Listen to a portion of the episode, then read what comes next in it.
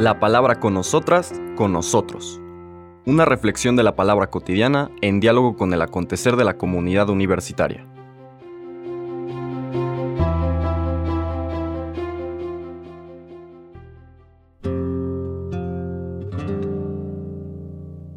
Hola, buenos días. Bienvenidas, bienvenidos a la palabra con nosotras, con nosotros. Hoy lunes 22 de enero, la tercera semana del tiempo ordinario, continuamos nuestro recorrido del Evangelio de San Marcos. Hoy vamos a leer ya en el capítulo 3 los versículos del 22 al 30. Verán ustedes cómo este proceso de toma de distancia, de controversia, de separación, podríamos decir, de las autoridades religiosas de su pueblo con respecto a Jesús se va agravando.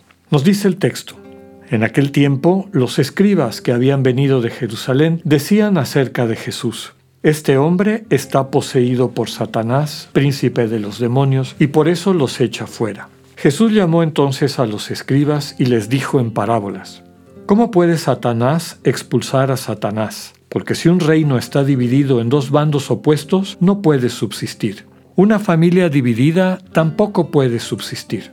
De la misma manera, si Satanás se revela contra sí mismo y se divide, no podrá subsistir, pues ha llegado su fin. Nadie puede entrar en la casa de un hombre fuerte y llevarse sus cosas si primero no lo ata. Solo así podrá saquear su casa. Yo les aseguro que a los hombres se les perdonarán todos sus pecados y todas sus blasfemias, pero el que blasfeme contra el Espíritu Santo nunca tendrá perdón. Será reo de un pecado eterno. Jesús dijo esto porque lo acusaban de estar poseído por un espíritu inmundo. Palabra del Señor.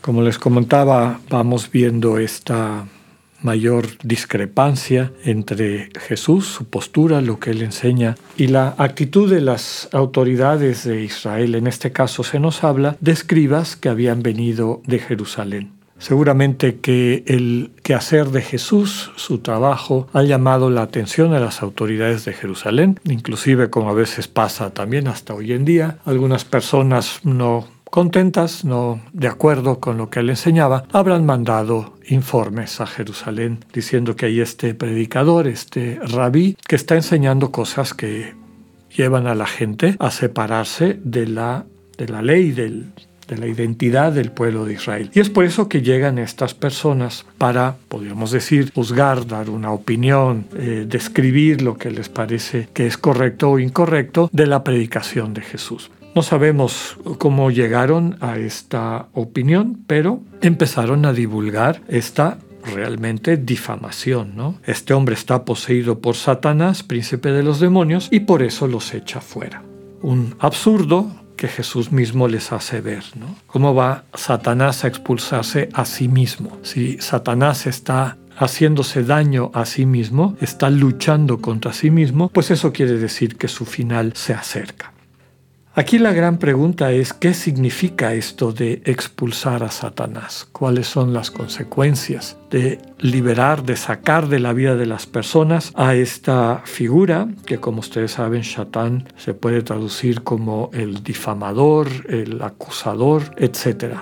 Es decir, aquel que lleva a las personas a no conocerse realmente desde su dignidad de hijos e hijas de Dios y por lo tanto construir una vida distorsionada, una vida que no tiene sentido. Una vida que finalmente les aleja de su dignidad de hijos e hijas de Dios. Jesús ha venido para expulsar, para quitar eh, de la vida de las personas esta distorsión, esta manera de verse o de organizar su vida que no les permite alcanzar el proyecto, la misión que Dios les ha encomendado y a través de la cual, desde luego, en actos de amor concreto van construyendo su vida y la comunidad. Entonces, expulsar a Satanás significa liberar.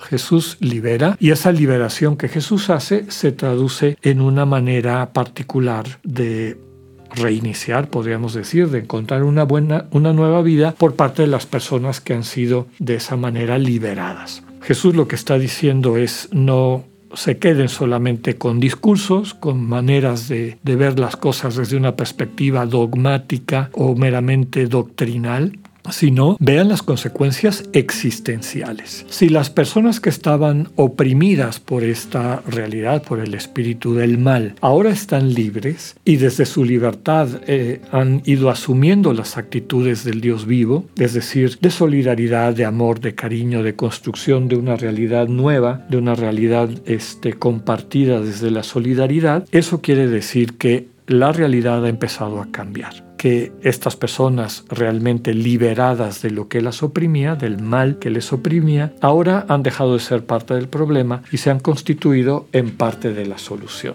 Una frase importante de aquí, nadie puede entrar en la casa de un hombre fuerte y llevarse sus cosas si primero no lo ata no está describiendo de que Satanás es el que está haciendo eso, sino es a lo que Jesús ha venido. El hombre fuerte que tiene encerrado en sus casas a todas las personas es Satanás las tiene presas y las considera sus cosas. Pero el Señor Jesús ha llegado, ha entrado a esa casa del hombre fuerte y se está llevando sus cosas, es decir, está liberando a aquellas personas que hasta entonces habían vivido bajo esa influencia, bajo ese poder del mal. La, la última frase de la lectura también es importante.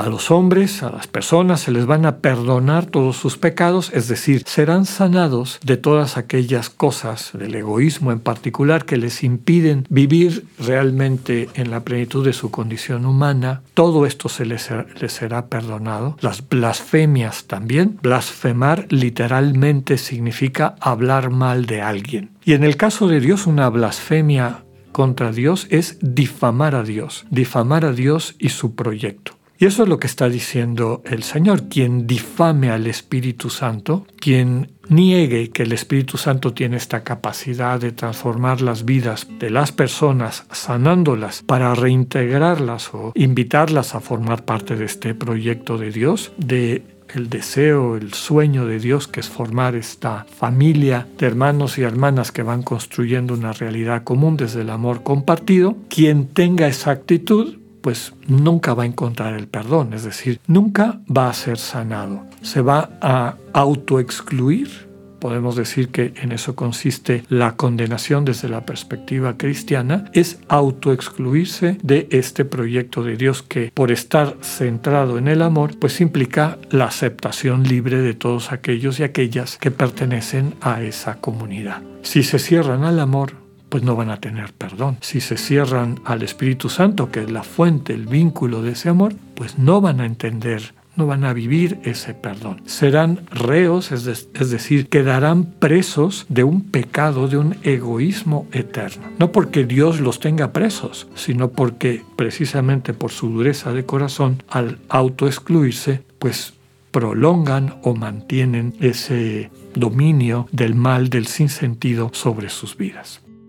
Termina la lectura diciendo que el Señor es claro cuando dice que o exclama, comparte esta visión, precisamente porque lo están acusando de estar poseído por un espíritu inmundo. No lo dice por él mismo, lo dice por lo serio que es este tipo de mentiras para socavar el proyecto de Dios que podamos escuchar con atención la manera como Dios se nos comunica y así dejarle reconstruir nuestras vidas y hacernos constructores, constructoras de vida para los demás. Que tengan un buen día, Dios con ustedes.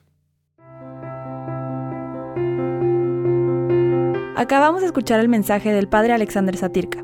Escúchalo de lunes a viernes a las 8.45 de la mañana por radioiberoleón.com, a través de nuestra app gratuita para iOS y Android o por Spotify. Esta es una producción de Radio Ibero León en colaboración con el ITESO, Universidad Jesuita de Guadalajara.